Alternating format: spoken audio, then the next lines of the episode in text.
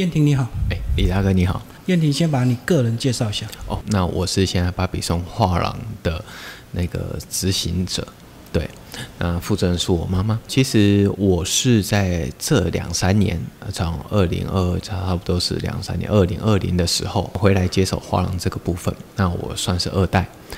那在这个回来接手之前，其实我都一直在学校任，在学校任教，像代理代课这样子。那我以从事的方面也是跟这个艺术相关的，所以说自己本身哦也有在从事美术教育的这个部分。那是不是也把你美术教育的背景讲一下？好，那我是那个花莲师范大学毕业，现在叫东华合并叫东华大学了。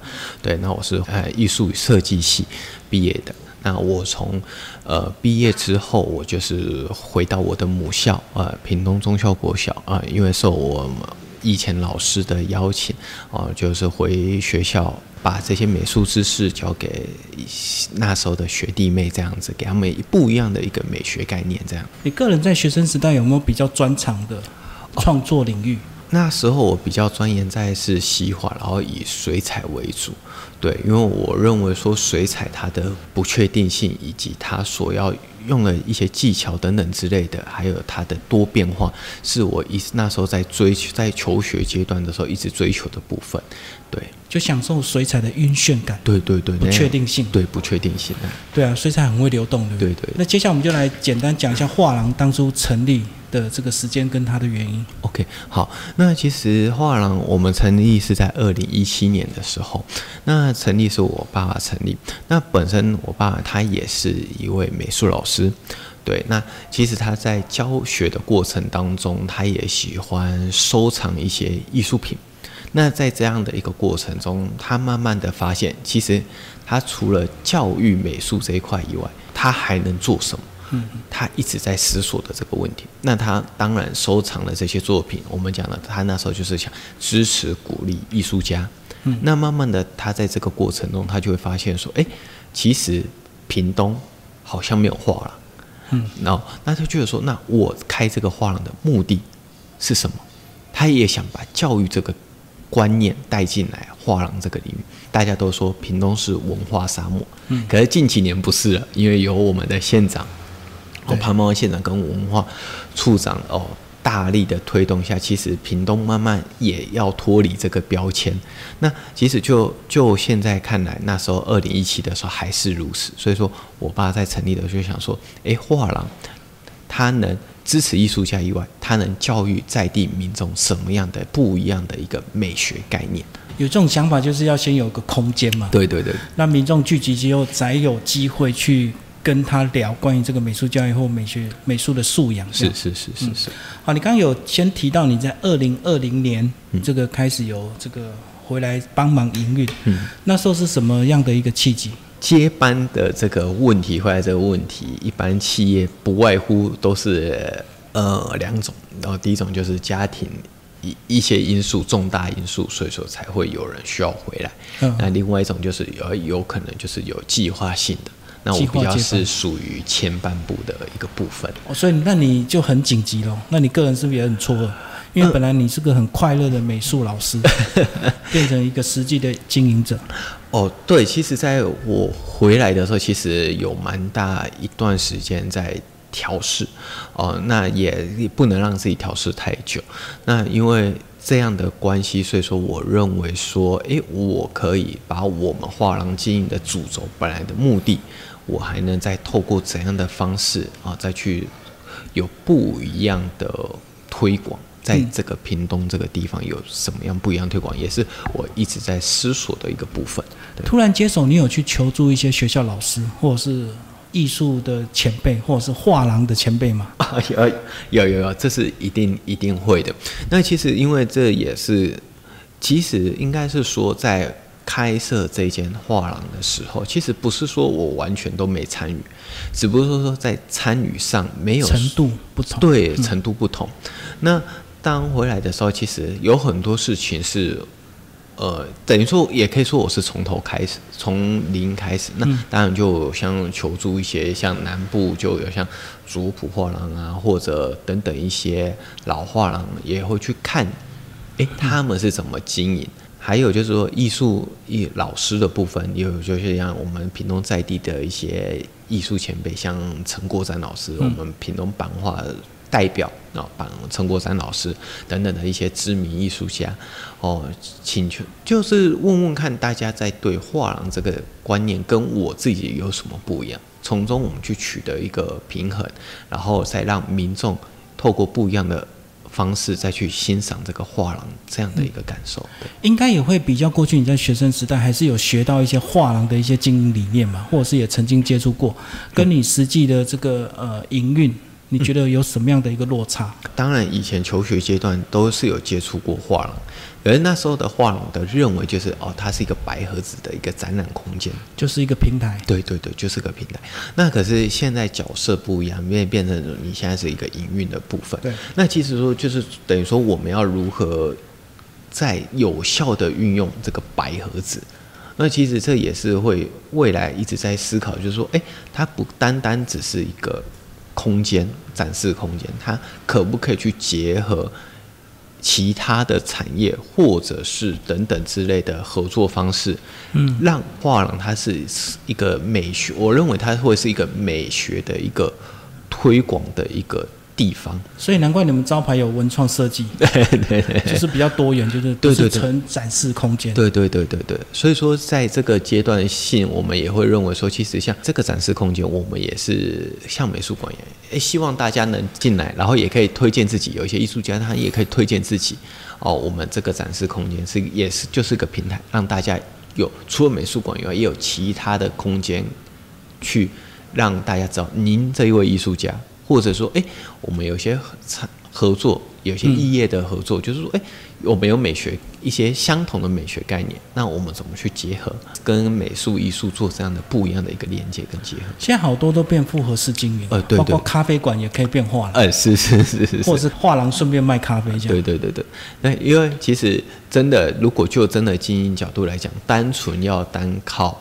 那个纯艺术这样的部分，那其实它还是有它一定的难度，因为其实，在我们在需求理论上来讲，呃，艺术这个它不是像食衣住行，这是必须的。而且刚刚讲到纯艺术的交流的话，我相信很多收藏家来了看一看，点一点名就走了，他也不会待在这边太久嘛。是是。所以变成其实我们更需要教育的是路过或经过的人，让他有机会走进来。路过经过的这些人，他其实就是。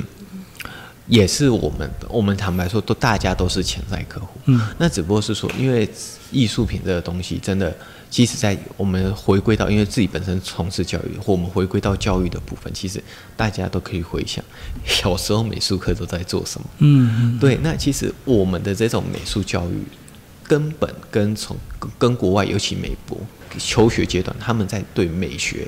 的一些教育方式就跟台湾就不太一样。台湾是说你是除非你是美术班，哦，你才有深刻的碰到这些比较美术组的一些相关知识。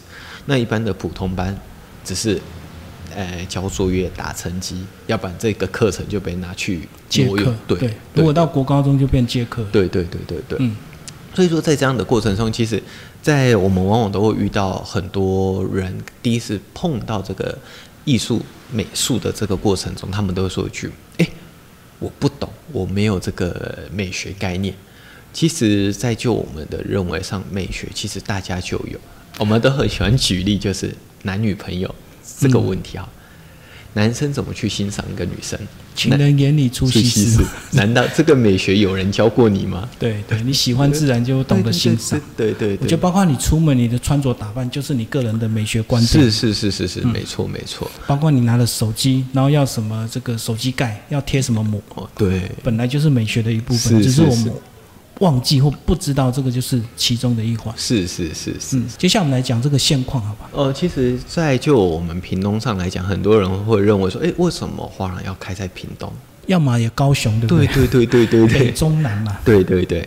那其实，在就后来，因为我爸在开设的这个时候，也有一些前辈给他的建议，后来他就觉得说，对，其实画廊开在哪里都不是问题，尤其像现在的网络。这种资讯媒体又蓬勃爆炸的时代，其实他认为说，其实你只要有好的东西、好的作品，即使再远都会有人慕名而来，其实你也不一定真的要开在台北，或一定要开在美国，怎样才能一定有成绩。其实我们最后回推就是你要去深耕你的艺术家，那你要怎么去找到优质的作品，让人让人家愿意诶接受你，然后让大家持续去支持你的艺术家。对对对对，对，透过网络或者是透过所谓的这个艺术博览会，也是个形式嘛。是是是是，只要你有画廊，你就可以到处去参加，把你的东西带过去，而是不一定要把人找来这里。对对对对，嗯，那其实艺博会对我们来讲也是一个广告跟宣传。第一个就是说，哎，它可以让更多人了解我们的艺术家。很多人都说，哎，你的艺术家都是屏东人，可是我们在找，我们也是全台湾这样子找。我们也不是真的都是锁定在屏东，只不过比例上高，但是不需要全部。对对对对对。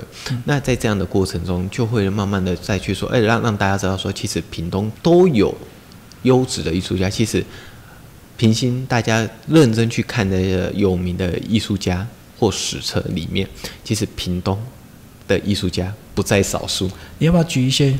比较有名的艺术家哦，像那个像陈国山老师，他就是屏东，然后也是在呃台湾版画也是蛮具知名的。那像老一辈的，像何文琪啦，哦，这也都是。那像洪明觉，他虽然是屏东县的洪明觉老师，他也都是。还有现在正在展出的这位艺术家，呃，对，米立川他也是。把他介绍一下。OK，好，他本名叫王家农，他的艺名叫米立春呢。那他本身他在画的，大家看到他的作品是在画他的故乡迷离村这个景色，因为他认为说，我游遍了整个山水，画遍了整个山水，还是故乡的景，让自己最美。对对对，故乡之美。那再加上说，其实他对故乡的一个情怀，有很深刻情怀，在于说，现在因为他的故乡在离港老农溪河畔，那现在那也是我们屏东那个。比较像工业盗采砂石比较严重的一个地方，它也有一点环保意识的感觉，就是说，诶，我小时候的场景跟故乡跟现在我所看到好像不太一样。透过一些想象的方式，去重新诠释他的故乡的景，所以说在他的作品当中有半具象的一个感觉，它不完全是抽象，可是不也不完全是具象，嗯，似有若无之间，他是会希望说大家透过自己的亲身经历，也可以去想说，诶，这好像是。我家乡的某个景，更有想象对对对，让他更有这个想象空间。那他艺术家钻研水墨四十几年，他也是一直要求新求变。对他认为说，水墨不一定要在纸用纸跟笔在墨上做创作，那他就想说，有怎样的方式可以代表个人的一个。风格跟特色，所以说他才去钻研了这种比较减法的这种当代水墨的一个表现技法，这样子，对，所以说在他作品上就会有比较像油画的这种凹凸不变的一个肌理效果。所以在他作品前面看的越久，想法越多。呃，对对，不是那么容易一眼就看到。是是是是，对，这也是艺术家他想要给大家欣赏的一个角度，因为他认为说水墨大家画山水都是画的很具象，对，很写实，一看就懂。那那当代的水墨来讲，他就大家所追求的就不一样，不同的美材，不一样的形式，就画山是山，现在画山不是山。对对对对对。好，你接手两年，讲一下你个人对画廊未来的规划。哦，好，对对，画廊未来的规划，其实，在像前面刚刚有稍微提到，就是说我在未来规划，我比较会倾向，哎，我们异业再去寻求异业合作的方式，推广一些在不一样的一个美学美学概念。我有可能就像最近也有思考说，哎，化妆品它能不能跟我们画廊做结合？对，就是说，哎，因为大家都是美，本质一样。对对对。那在这样的过程中，我们怎么去做一个美学的推广？对，那这样透过这样的方式，让大家民众能去对话了，它不是陌生的。因为很多人进来第一句话都是说：“哎，你们这有没有要收钱？”嗯，他好像要收门票了，完全不了解。对，完全不了解。那可是我们透过这样的方式，它会带来不一样的人，让让我们画廊的那个。曝光度，大家就会慢慢增加。这也是像刚刚李大哥有提到的，现在画廊大家都变得比较复合式的一个经营方式。对对对对对。嗯。好，最后嗯最根本的问题，为什么叫芭比颂？OK，好，这芭比颂来讲，，OK，，这是因为我们知道有一个叫芭比松画派，嗯，对，他就是画印象，然后比较写实，那个写生的。好，那刚好我爸在成立的时候，因为我们刚好对面是屏东最大的公园，那巴比松画派又那时候的地理位置是位于法国南部。嗯那我们屏东刚好在台湾南南部，对面又是一个公园，绿意盎然的公园，他就认为说啊，这个景点这个地点就好像那一个场景这样的一个感觉。那我们又是从事艺术这个，那大家也是在对艺术上有不一样的一个教育跟推广。那再这样，他就是把想说，那我就用芭比松这个画派，然后把它改成芭比颂。那颂有那个传送的意思，嗯想让更多人对了解这个的这个部分。对对对所以画廊还是蛮有使命感，虽然是在地，但是也是希望让更多人来认识，提升美术素养。哎，是是是是是，对。好，谢谢。